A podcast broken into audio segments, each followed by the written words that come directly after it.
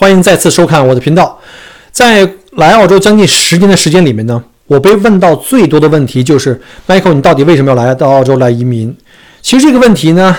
我想今天利用这个时间来给大家来详细解答一下。其实我本人呢，从小到大就一直不是一个安分守己或者说叫循规蹈矩的人。我记得我小学、初中、高中，甚至上大学都是那种调皮捣蛋啊，不太。服老师管教，或者是不听家长话的那类的坏孩子，当然也不一定是坏孩子哈，就是比较活跃，或者说心里比较不容易驯服。当时呢，我就一直还算顺利啊，从小学到初中到高中，直到我考上大学。那大学毕业以后呢，就开始面临到一个找工作问题。当时我在最后一批，应该是在九四年毕业的时候，是最后一批包分配的一个状态。结果干了不到一年呢。你知道这个心底不安分的本性就暴露无遗。我当时就觉得这个工作一眼望到底，并不适合自己。我可能更加喜欢跟人打交道，所以那个时候我就毅然决然辞职下海。那时候，呃，在这个九十年代吧，这个下海这个词还是比较热门的，就开始辞职下海找工作，挑战自己，希望也能够利用这机会看到更多的世界。从九四年、九五年，我从九四年毕业，九五年开始下海，进入到这个通讯互联网行业以后，一直到我一零年离开中国来到澳洲，我在中国的互联网行业也做了有很多公司啊，大概是五家公司吧，差不多每家公司干到五年左右。那直到最后自己又开了自己的公司，想去创业啊！我相信每一个人到我这年龄，我来到澳洲的时候一零年是四十岁，呃，又不小心把自己的年龄暴露了哈。那很多人可能会都有一个共同的问题，就是我们到了四十岁的时候，很多人会有一种对大环境这种焦虑的这种感受。尤其是我们在当时在北京来讲的话，收入也算不错哈，就有很多我的观众们可能都是属于在国内都是属于中产甚至更高收入还是不错的一个阶级。那为什么这种阶级就这一类人的有一个共同的一个交集的几个问题呢？其实呢，我们知道。每个人人生、工作、职业都不同，但是我们会面临到比较像的一个一个大环境，就是这个所谓的这个呃焦虑啊。我们知道，在三十岁往后，尤其在四十岁的时候，我们在追求的，不管每个人工作是怎么样的，我们在追求一个共同的目标，就是所谓的这个三大自由，就是财务自由、时间自由、人格自由，对吧？呃，我们我记得就以我为例吧，我在离开这个北京来到澳洲之前，其实我个人对我的职业发展、我的收入还是蛮。还是蛮满意的，就是很很很满意。在北京有几套房，基本上大家可以想象哈，就是在北京基本上是中产是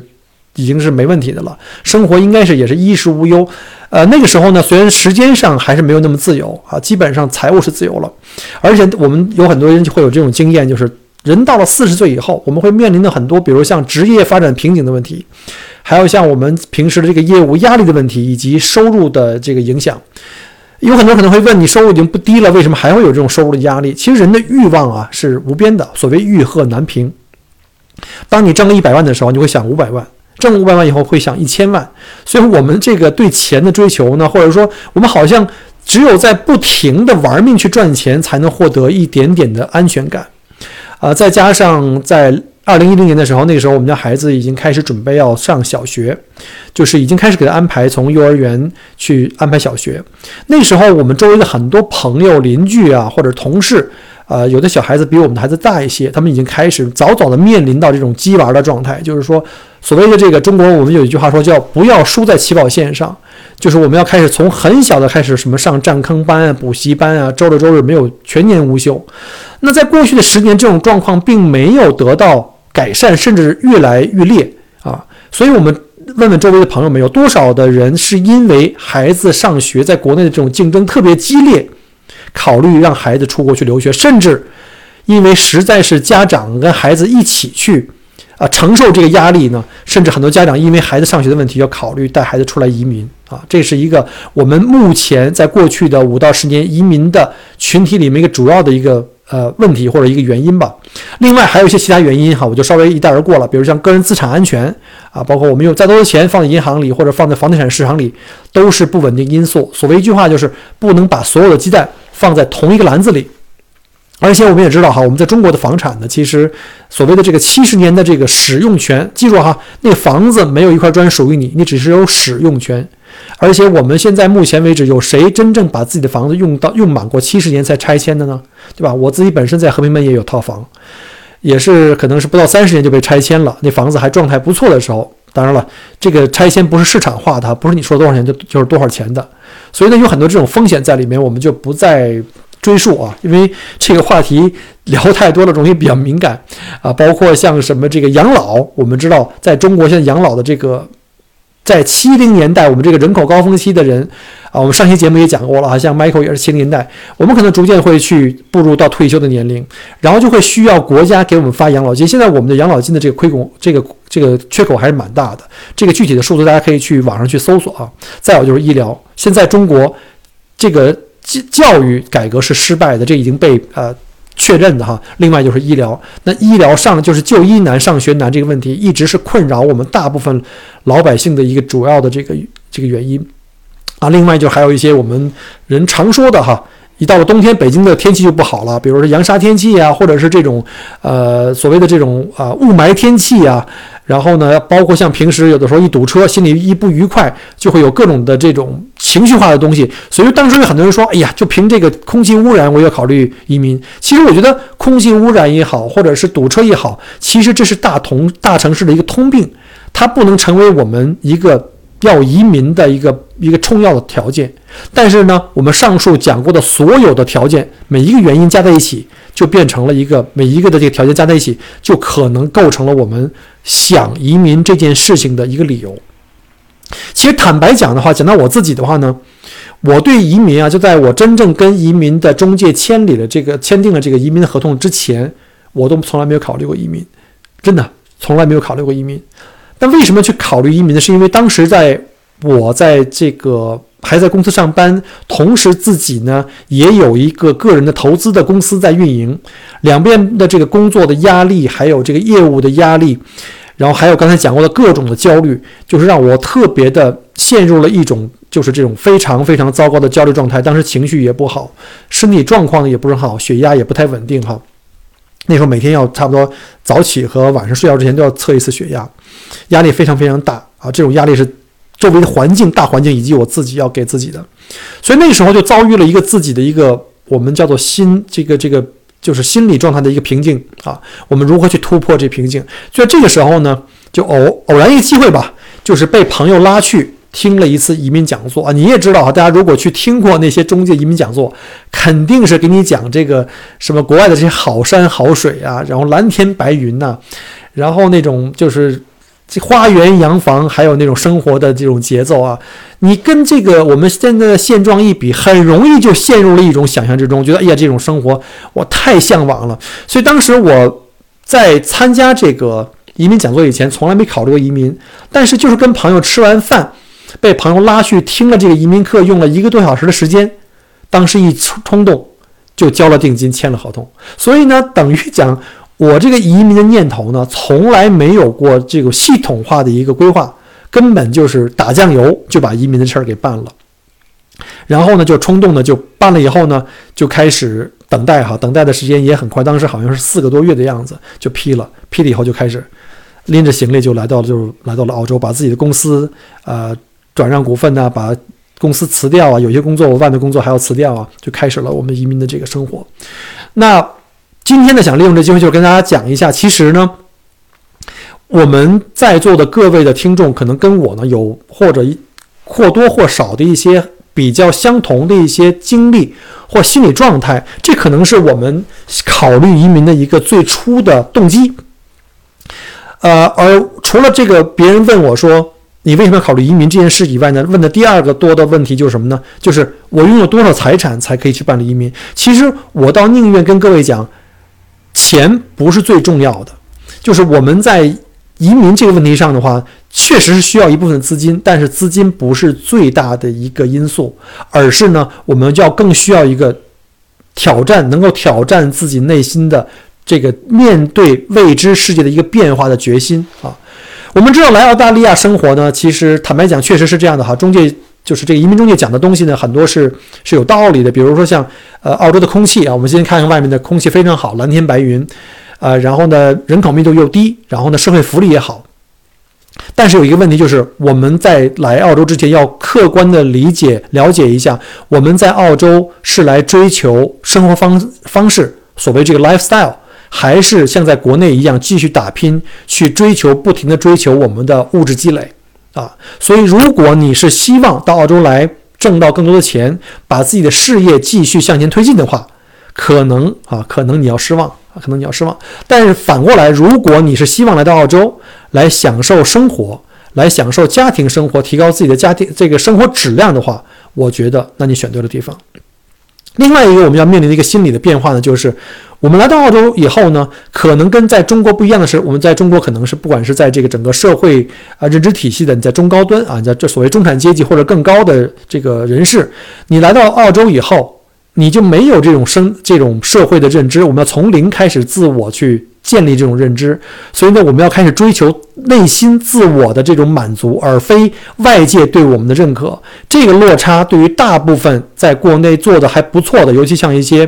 呃实业的一些企业主哈，做实业的，或者是一些哪怕是外企白领或者自己去呃做贸易啊、做经营啊、自己做老板的，过来以后会有这种心理落差。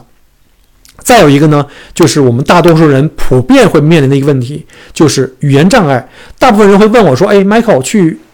澳洲的话，我的语言不好，我的英文基础比较差，那是不是我们就很难去生活呢？”其实这个呢，答案应该叫是或不是。为什么呢？这个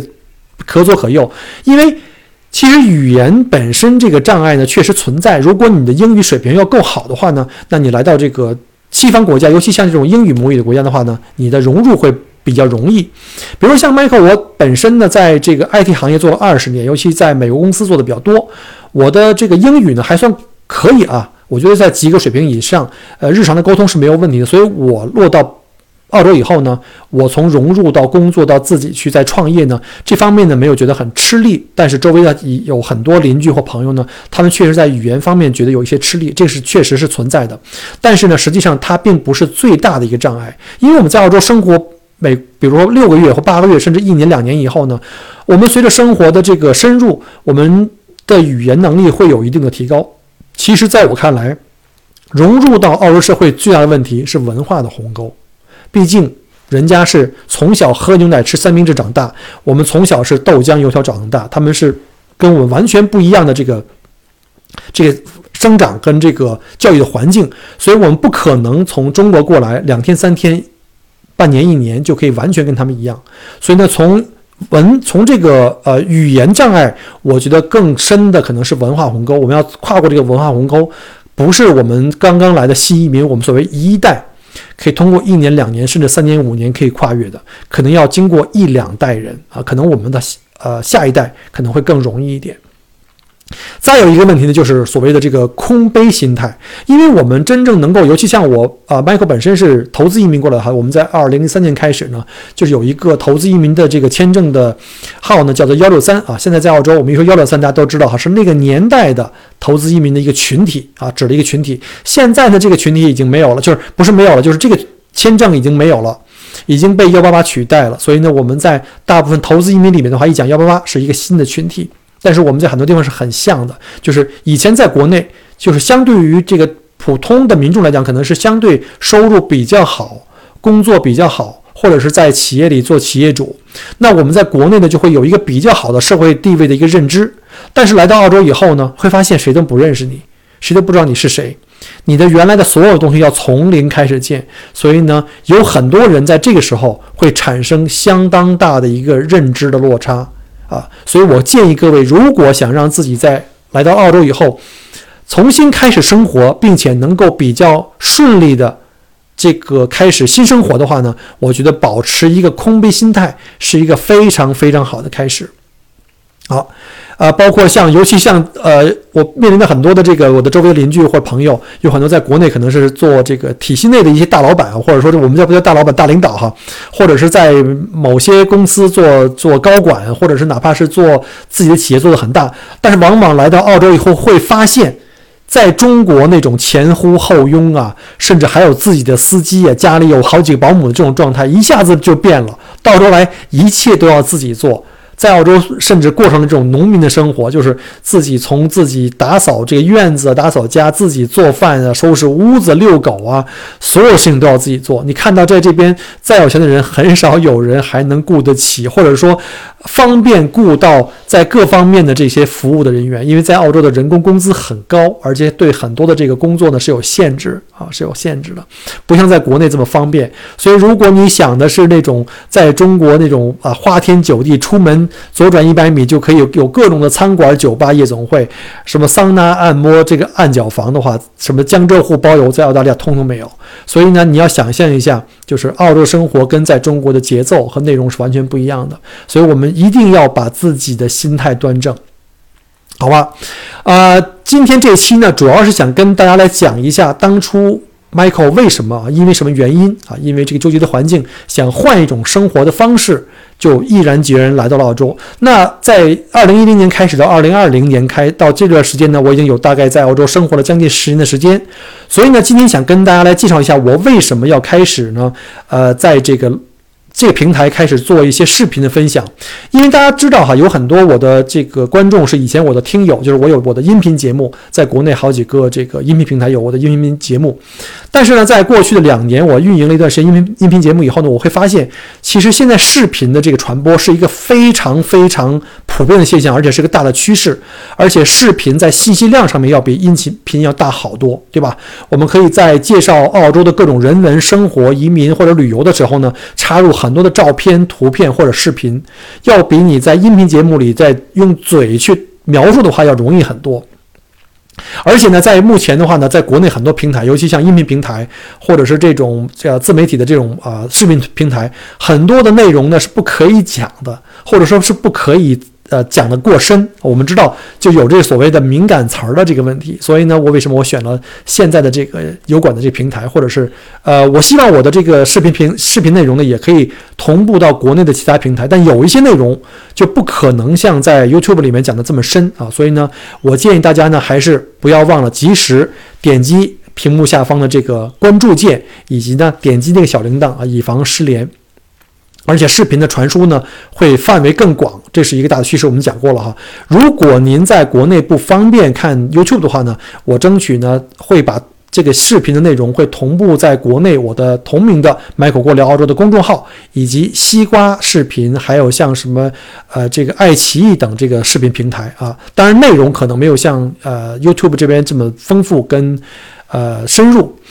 那想希望用今天的节目呢做一个开始，我后面会做一个系列剧，就是将我在澳洲移民的，从我移民前的这个心路历程，一直到我登陆，以及我在澳洲开展小生意，呃，和我现在后来我做旅行社的这个生意的这个。经验和我的心得来分享给大家，呃，希望您能够喜欢我的节目。欢迎您在您在节目之后呢跟我留言互动啊。节目里呢，在节目之后我也会分享我的微信的公众号。如果您希望加入我的 Michael 郭聊澳洲的粉丝群啊，跟我们已经在澳洲生活的很多华人的这个社团的呃邻居们交流的话呢，麻烦您加我的微信，我带您入群。欢迎您的收听，我们下次再见，拜拜。